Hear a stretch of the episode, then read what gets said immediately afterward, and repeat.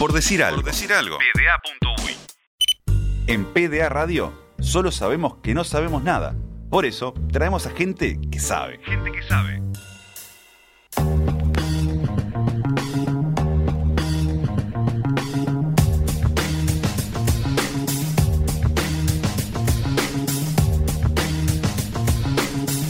Y ya está al aire con nosotros el espacio de Guzmán Montgomery, porque lo estaba Guzmán Montgomery hace un ratito, pero ahora viene a hablarnos de ciencia de redes, eh, de Big Data, pero además de, en, eh, en, particular, de este tema concreto que es ciencia de redes.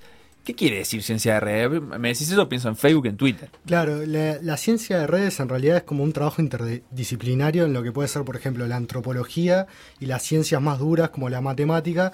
Eh, la columna la basé en, varios artículos que vamos a, mencionar al final, pero sobre todo en una ponencia que, que tuve la suerte de ver de Matías Conde, que es eh, alguien que trabaja en la Superliga Argentina, que ya hemos mencionado en otras columnas, que él viene del rubro de la antropología y estuvo haciendo un trabajo eh, fuerte en lo que es la ciencia de red, por más que ahora ya es algo eh, muy popular en el deporte, sobre todo lo vemos en los mapas de pases a veces de los jugadores.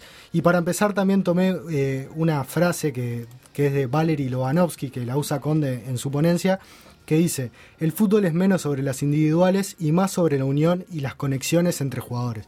Entonces la ciencia de redes lo que aplica es un poco eso, cómo se conectan los jugadores adentro del campo de fútbol y no tanto qué hacen individualmente. Por ejemplo, dejaría un poco más de lado el dato sobre cuánto corre y más sobre a quién se la pasa. Exacto. Entonces, lo que hace esto es tomar un análisis de un conjunto de datos y mira las relaciones que hay entre los componentes de los conjuntos. Se basa un poco en lo que es la teoría de grafos y como decíamos, se puede conectar entre la antropología y las matemáticas. Entonces podemos analizar cada equipo como una red con diferentes métricas, por ejemplo, con los pases cortos y ahí entender la influencia de cada jugador dentro de una red.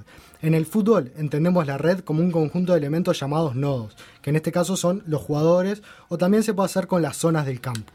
Entonces colocamos a los jugadores en posiciones promedio de donde hacen todos sus pases y luego construimos vínculos, lazos o link, que los vínculos tienen que ser direccionados y evaluados. Es muy importante esto, direccionar el link. No es lo mismo que yo se la pase a Facundo que Facundo me la pase a mí si estamos jugando en un deporte de equipo. Y después se eh, definen eh, el tamaño de los nodos. Esto quiere decir que a medida que un jugador eh, da más pases, por ejemplo, se grafica a su nodo como más grande para graficar esa importancia en la red de pases. Entonces tenemos los pases recibidos por un lado, que son los lazos entrantes a un nodo, o sea, la cantidad de pases que recibe un jugador, y los lazos salientes, que es la cantidad de pases efectivos que da un jugador. No estamos tomando en cuenta los pases que erran los jugadores. Entonces, las redes nos permiten identificar qué jugador es más relevante dentro de un equipo, qué camino sigue la pelota para llegar a un determinado jugador o para que un equipo convierta un gol. ¿Se, puede establecer redes eh, digamos, valoradas según los resultados de la jugada, se establecen redes valoradas según los resultados de la jugada, como de tantas veces que la pelota circuló por estos sectores del terreno, no sé, un 80% terminó en corner, un 90% terminó en pelota perdida. O, sí, ¿o hay, hay, unas métricas nuevas que está utilizando más que nada la empresa. ¿Qué es una métrica? La métrica es, por ejemplo, lo, cuando hablamos de goles esperados, es una métrica, asistencias esperadas, regates. Es una, un indicador. Un indicador, exacto.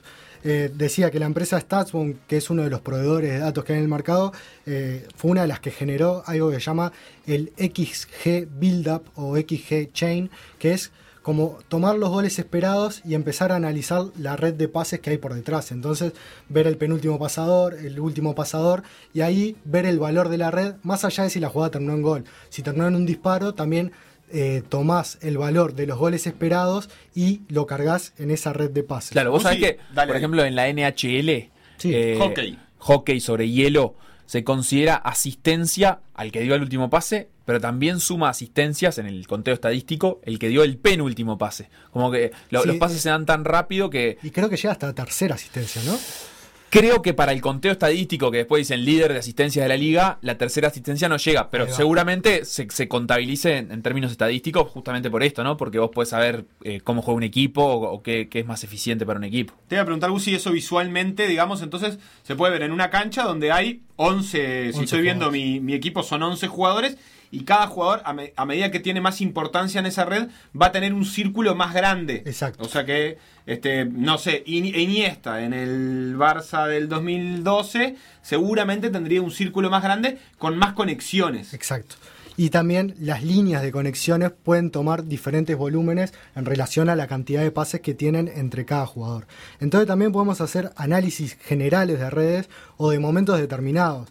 Un poco lo que decías vos, Facu, pero también aplicado a si el equipo va empatando, tiene una determinada red, si va perdiendo o si va ganando. Entonces podemos ver cómo los equipos mutan a veces su forma de jugar dependiendo del resultado, dependiendo si juegan con 10 jugadores, dependiendo si hicieron un cambio o si juegan de local, de visitante, el primer tiempo, el segundo tiempo. Podemos hacer también estudios de momentos de cada partido. Claro, y eso es un análisis objetivo de lo que sucede dentro de la cancha. eh, en la medida que se acumulan datos, por ejemplo, durante una temporada, un entrenador puede tomar decisiones, decir, bueno, mi equipo, no sé, cuando estábamos perdiendo, eh, cortaba caminos de esta forma o, tomaba ciertas decisiones que o servían o no servían, y, por lo tanto decir, bueno, para la próxima temporada voy a preparar el equipo en esta faceta de juego. Exacto. Entonces, la ciencia de redes nos permite entender los estilos de juego de cada equipo. Un poco esto que vos venías diciendo y el vínculo que se va generando con los pases efectivos. Por ejemplo, Matías Conde realizó un trabajo eh, con Portugal-Grecia en la Eurocopa y se veían dos mapas totalmente diferentes. Estamos hablando de la final, Sí, la final y creo que fue el partido inaugural. por también. eso. O sea, lo hizo con los Lo dos hizo con partidos. los dos partidos para ver la conexión que había. Entonces se toma el centro y la periferia en el mapa de redes. Y por ejemplo, Grecia tenía en el centro a los defensas y al número 9. Lo que nos hablaba de un equipo que jugaba muy directo y a veces también eh, con los laterales enviando balones largos a su delantero centro. Portugal, eh, por su parte, tenía el centro en los volantes y sobre todo en los jugadores del Porto. Decía que había una eh, conexión más cercana entre jugadores que ya jugaban en el mismo equipo, que tenían una cercanía más de pasarse la pelota entre ellos. Después Daniel Ruiz Antequera, que es eh, un español que trabaja ahora para la Liga de España, que fue analista de algunos equipos, habla también de cómo podemos identificar a un equipo, lo veníamos diciendo en la ciencia de redes, y ver cómo las matrices de pases se van repitiendo a lo largo de la temporada. Si el modelo se repite en todos los partidos, hablamos de una correlación alta y que el equipo es consistente en su forma de general.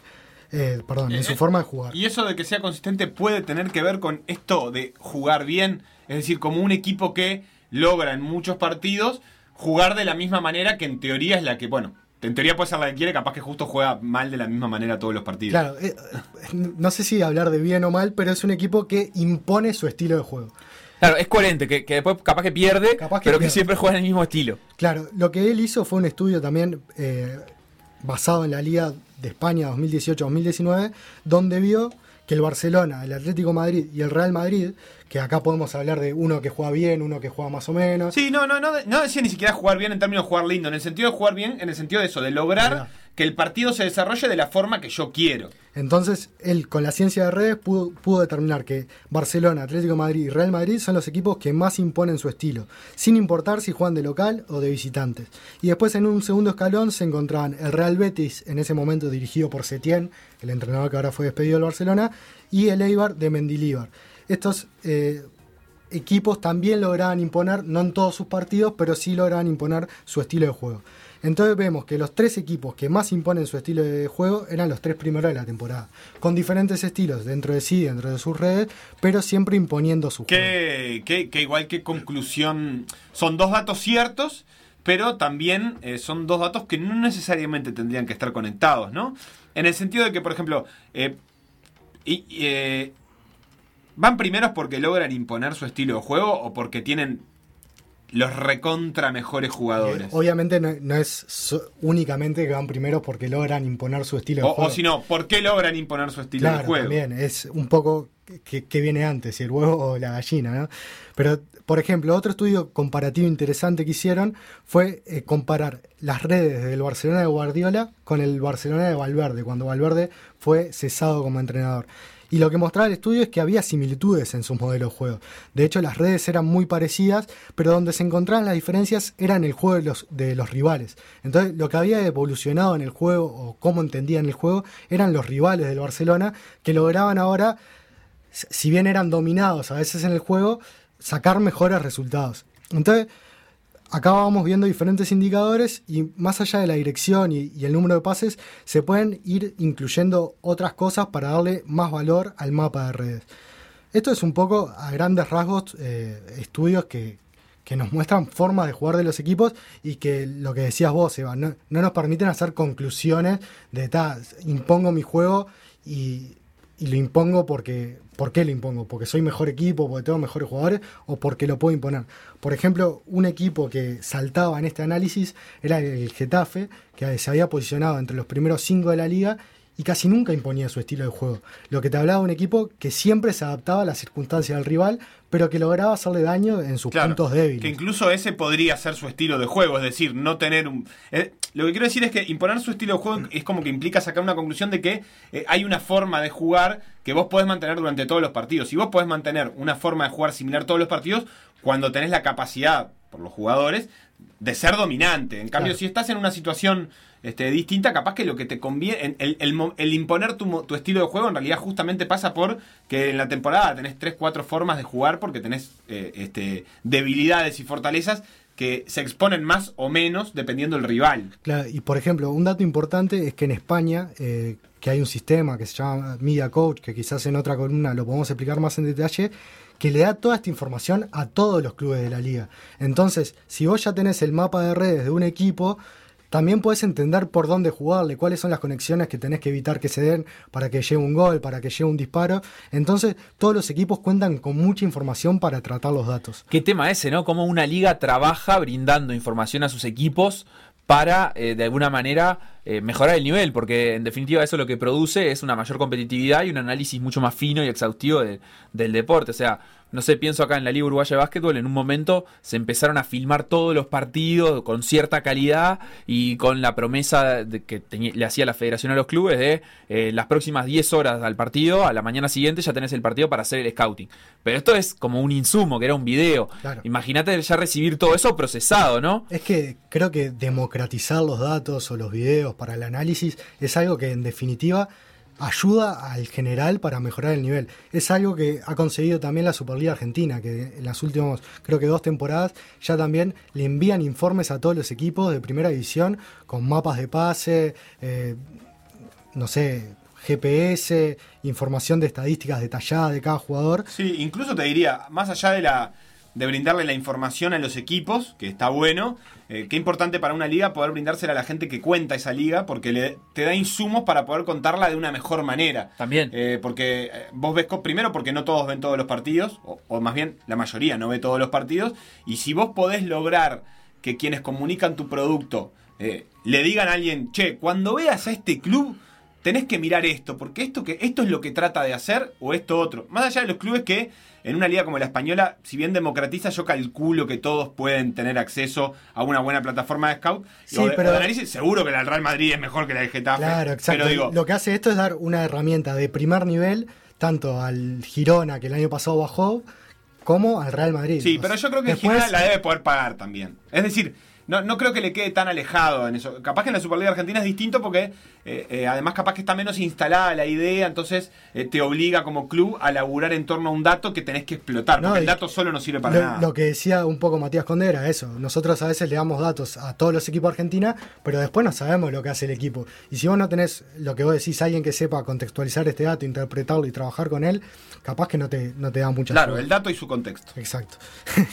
y después, un poco para cerrar, algunos otros usos que hay con esto de la ciencia de redes que creo que son interesantes es, por ejemplo, un estudio que hizo Jan Muhlenberg, que fue estudiar la ciencia de redes en cuanto a las transferencias de los equipos basándose en datos de Transfer Market. Empezó a tomar, por ejemplo, qué equipo vende a cuál, si un jugador primero va a la liga holandesa y luego pega un salto a las top 5 de Europa, o sea, Inglaterra, España, Alemania, Francia, Italia. Entonces empezó a ver hacer trazos de redes entre los equipos y las ligas, lo cual creo que es un estudio interesante, tanto si vos, por ejemplo, sos un contratista y viene, no sé, siempre hablamos de los casos de éxitos del Sevilla o del Porto, que fichan jugadores y luego lo venden por mucho más dinero, entonces saber que ya esos equipos compran bien en Sudamérica para luego revender, si vos sos un jugador de fútbol te conviene tanto más ir a una liga para desarrollar tu juego y luego pegar el salto, y eso es alguno de los usos que se pueden eh, utilizar. Sí, incluso se pueden ver eh, las conexiones entre los equipos. eh, a nivel comercial, este, hoy por ejemplo estaba leyendo un poco sobre el presidente del Inter, Yang, que es chino, y veía su club chino, el que habían comprado, muchos jugadores que venían del Inter o que, o que, o que había tenido muchos jugadores que venían del Inter. Ese mismo mapa, eso se puede crear como un mapa para ver, decir, si vos ves eso, decís, opa, ¿por qué estos dos clubes claro, tienen tanta conexión? Tienen de las la redes, bueno, porque es el mismo presidente y el mismo dueño. Y eso sucede, podría suceder, por ejemplo, con los Red Bull, no sé. Exacto. Después, eh, con los City. O con los City. Creo que Cuando todavía. los jugadores de Torque empiecen a emigrar a Manchester. Claro, creo que todavía bueno, no ya está pasado pasando. que fueron al New York City, ¿no? Eh, Gino Bueno. Acevedo, creo que es.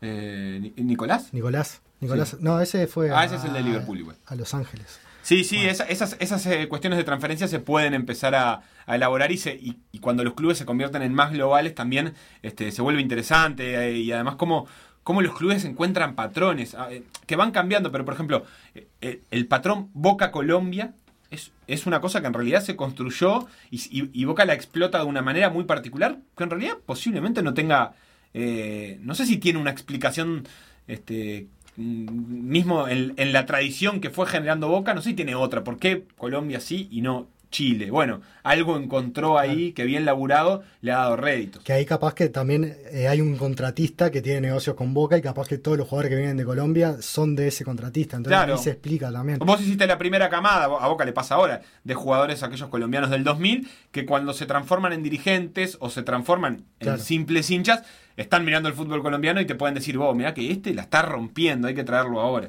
Y después, eh, ahora que decías Boca, Boca tenía un análisis en el estudio este de redes de conexión muy directa con Juventus, tanto de jugadores que a veces ve- volvían de Italia a Argentina, como jugadores que Boca vendía. El caso de Bentancur, por ejemplo, es Y Tevez. y Tevez. son los más eh, reconocidos en el último tiempo. Y creo que ta, esto es un poco para cerrar. Eh, otro estudio interesante que hay, que se puede encontrar eh, de libre acceso en internet, es un, un paper que hizo Javier Bundio, que es un argentino, sobre duelo en las gradas, que habla también de redes estables o inestables entre las hinchadas de fútbol argentino. Entonces va haciendo un estudio por eh, ciudades, provincias, competitividad entre los equipos y cómo ahí se empieza a generar el odio o no odio y la simpatía entre barras. Nunca hicimos amistades, ahí, ahí los hinchas Claro. quieren que no aparezcan Que no los aparezcan. lazos. Entonces se puede, esto ya es más del lado de la antropología y no tanto de la matemática capaz, pero se va conectando. Y luego para cerrar, como dijimos, eh, interesante el trabajo de Jan Muhlenberg en redes de transferencias, Javier Bundio y Matías Conde que hicieron este paper sobre el, el estudio de redes en Portugal, Grecia, en la Eurocopa. eh, y después eh, algunas webs que tienen información. Hay un- una nota de marca a Daniel Ruiz con bastante información. También Daniel Ruiz escribe en la web Objetivo Analista. El newsletter de la Liga Española tiene mucha información sobre redes y sobre datos que es interesante. Está la web Analítica Sports en Argentina con mucha información. Y eh, creo que por ahí sería todo eh, lo que decíamos de StatsBomb. Y hay un estudio de Karun Singh ahora que se centra en redes de pases interactivas, no solo ver la foto fija. Y luego también esto se aplica a otros deportes. Javier Buldú lo está aplicando en el badminton, Anselmo Ruiz en el handball, así que es algo que se puede aplicar a todos los deportes conclu- con conclusiones interesantes. Muchísimas gracias, Guzmán Montgomery. Hoy hablando de ciencia de redes. Y hoy vamos a estar en la transmisión de Por Decir Fútbol, que para darle ya un pase a eso, hoy estuve viendo eh, las redes de Nacional y la importancia que tiene Gabriel Neves como el centro del equipo, tanto para la salida del fondo como para asistir al ataque. Redes M24. En Twitter, M24 Radio. en Instagram, M24 Radio. en Facebook. M24.